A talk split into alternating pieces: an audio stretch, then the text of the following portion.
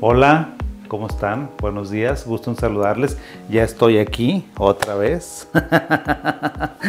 2022 y aquí me, tienen y aquí me tendrán. Espero que aquí siga este 2022 con ustedes platicando, intercambiando experiencias, opiniones, que me cuenten su historia.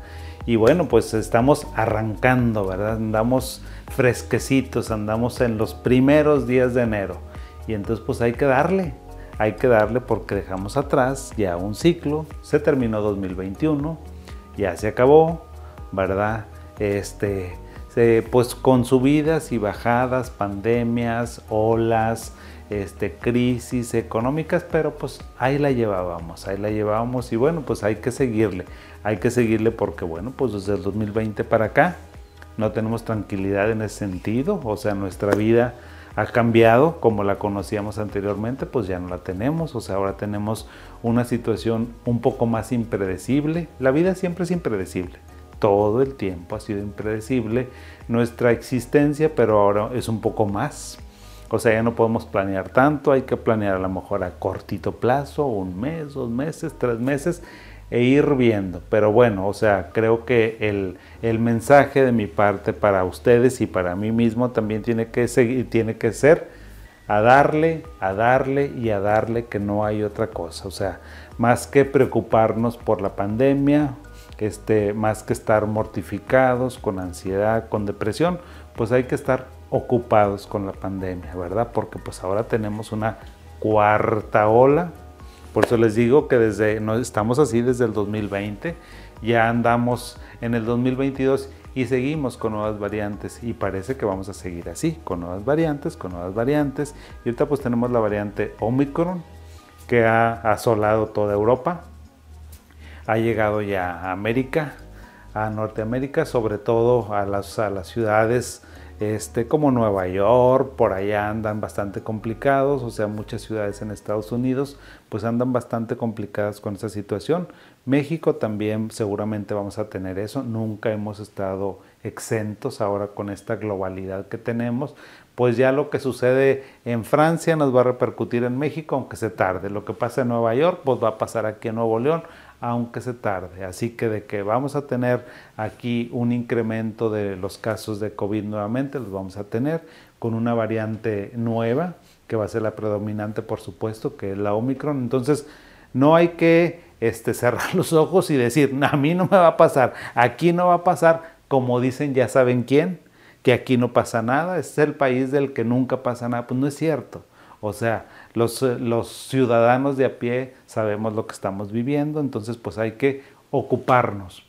¿Cómo hay que ocuparnos? Pues ya saben, con las medidas básicas de higiene, de distanciamiento social, de uso correcto de la mascarilla, de usar mascarillas N95, mascarillas quirúrgicas y si nada más tenemos de tela, porque nada más hay eso, pues con una doble mascarilla para que nos protejamos de una mejor manera. Prohibido ahorita que es inicio de año que me andes abrazando a todo mundo y que me andes dando besos y no se puede.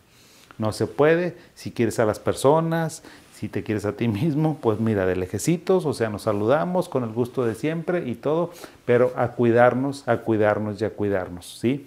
Y me han preguntado oye, ¿qué va a pasar con los niños? ¿Qué va a pasar con los menores de 15 años? Porque creo que de 15 a 17 ya también los estaban vacunando. Oye, no están inmunizados, pues parece que esta variante los afecta más a los niños. No los afecta más, nos afecta exactamente igual a los niños, adolescentes, adultos, adultos ya grandes, a, a todos nos afectan las variantes, ¿sí? La única diferencia es que tal vez pues bueno, los niños no están inmunizados. Aquí en México no tienen ninguna, ninguna dosis de ninguna vacuna, entonces pues ese va a ser el, problema, pero el problema a medias, porque los niños son mucho más resistentes que los adultos, su sistema inmunológico está pues más, eh, como les dijera, más nuevo, este es más fuerte, y ellos resisten un poquito más. En caso que tengan de que se infecten, pues las infecciones aparentemente no son tan graves, pero bueno, pues hay que enseñarles a los niños a cuidarse, ¿sí? No hay que entrar en pánico porque junto con eh, esta enfermedad, junto con la pandemia, junto con el COVID, Bueno, creo que lo que también nos afecta mucho a las personas es la parte psicológica, la parte emocional, la parte de cómo a lo mejor abordamos los problemas que tenemos.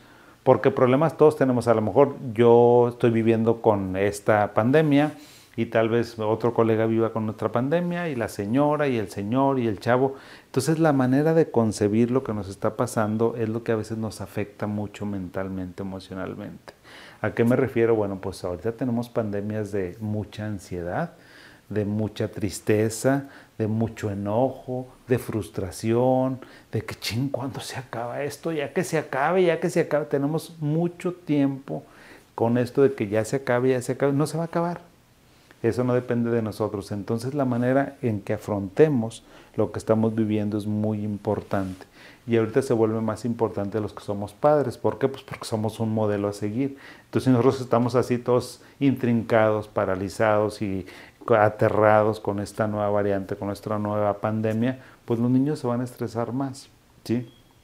Entonces vamos a tratar de ser pues cuidadosos, ya es algo que hemos vivido con esta situación dos años, entonces no es algo nuevo, o sea, Omicron no es completamente nueva, nada más es una variante de el mismo virus que hemos estado padeciendo, que hemos estado teniendo, pues hay que enfrentarlo y hay que enfrentarlo de, de esa manera, ¿sí? Cuidándonos nosotros, cuidando a nuestros niños y enseñándoles a cuidar, enseñándoles a la responsabilidad, porque a los niños cómo se les puede enseñar también esto, o sea, de que, oye, en lugar de que, no, no te le acerques, no te acerques al niño y que no te, no, oye, ¿sabes qué? Ponte bien el cubrebocas, mijito.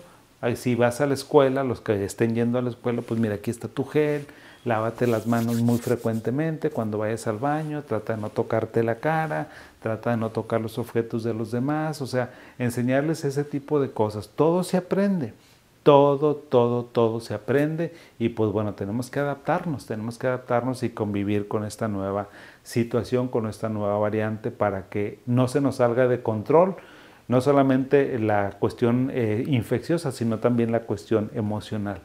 Que no tengamos tantas depresiones, que no tengamos tantas ansiedades, tantos ataques de pánico, tantas fobias, tantas obsesiones con esto de que me voy a enfermar, no me voy a enfermar, me voy a morir, no me voy a morir. O sea, en lugar de estés eh, con pensamientos catastróficos que acompañan siempre las pandemias, eso se pueden evitar concentrándote en lo que tienes que hacer, en las cosas que nosotros tenemos que hacer, ¿sí? en cómo tenemos que comportarnos, porque tenemos que seguir viviendo.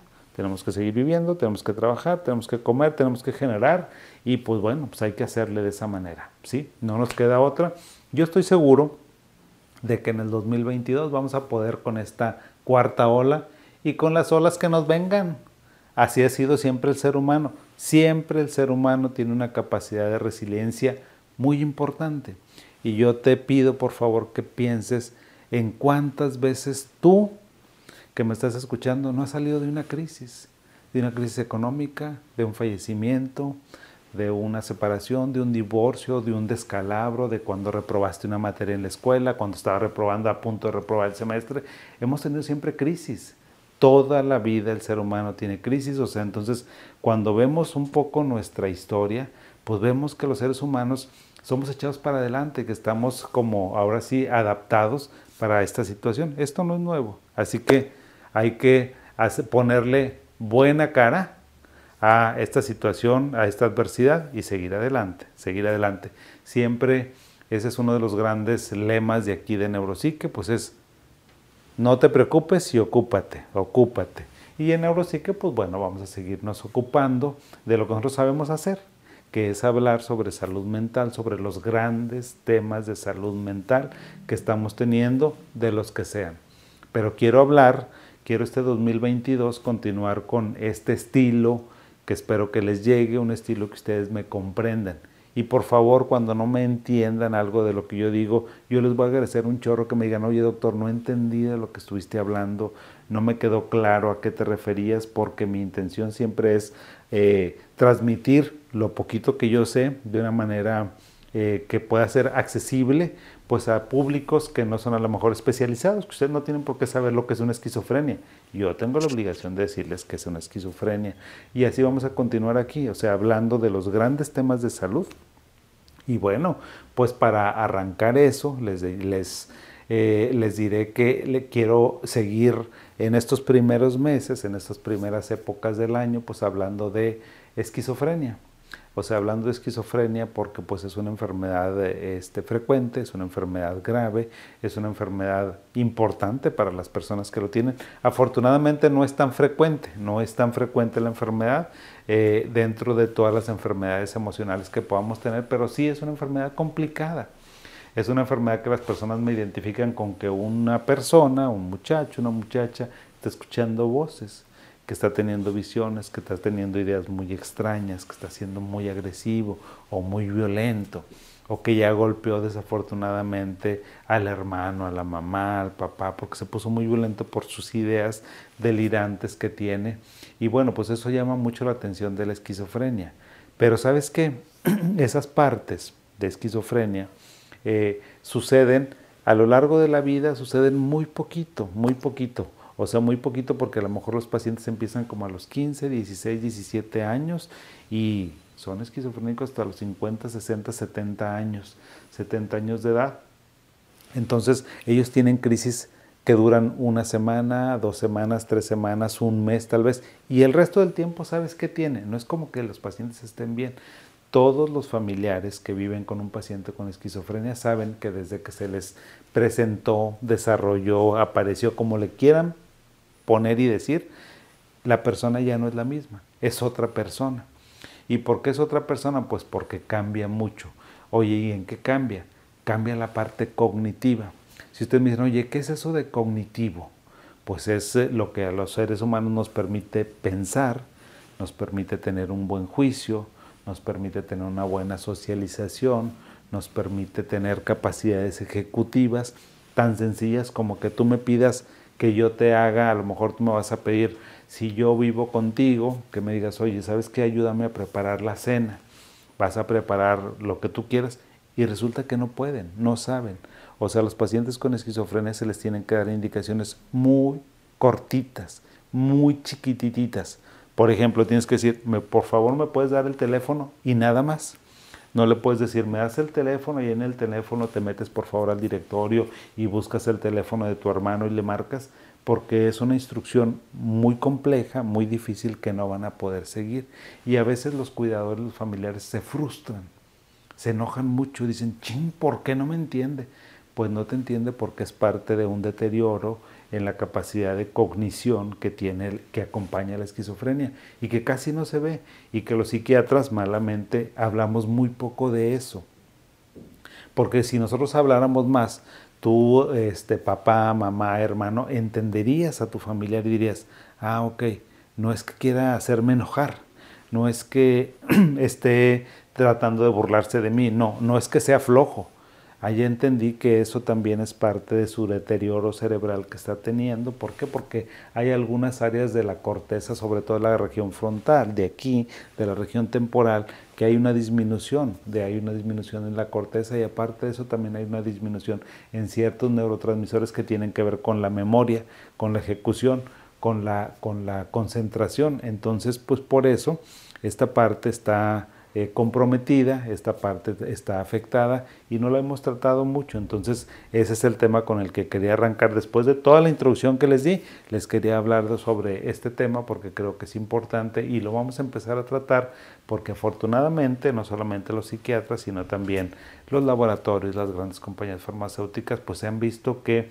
tenemos que desarrollar medicamentos que nos ayuden a tratar esta parte tratar de revertir o tratar de que la memoria, la concentración y la atención de estos pacientes sea mejor, para que tengan una mejor calidad de vida, para que puedan incorporarse mejor a la productividad, a la socialización o hasta la convivencia familiar. Está tan sencillo como eso, como que puedan poder convivir gracias a que vamos a ponerle atención a esta parte. Entonces, si tienes alguna duda, alguna pregunta, si tienes algún ejemplo, si tienes alguna historia de vida, por favor me la dices, me la dices para poder ejemplificar a qué me refiero yo con deterioro cognitivo. Yo también te voy a estar buscando por ahí ejemplos porque ahorita que estaba preparando este tema, pues por lo menos me acordaba de dos, tres pacientes que digo, ahorita no los tengo activos, es decir, no los tengo enfermos, así con alucinaciones o enojados, todo, ¿no? pero pues los tengo en la casa, no hacen nada, no pueden trabajar, van y trabajan y los ven un o dos o tres días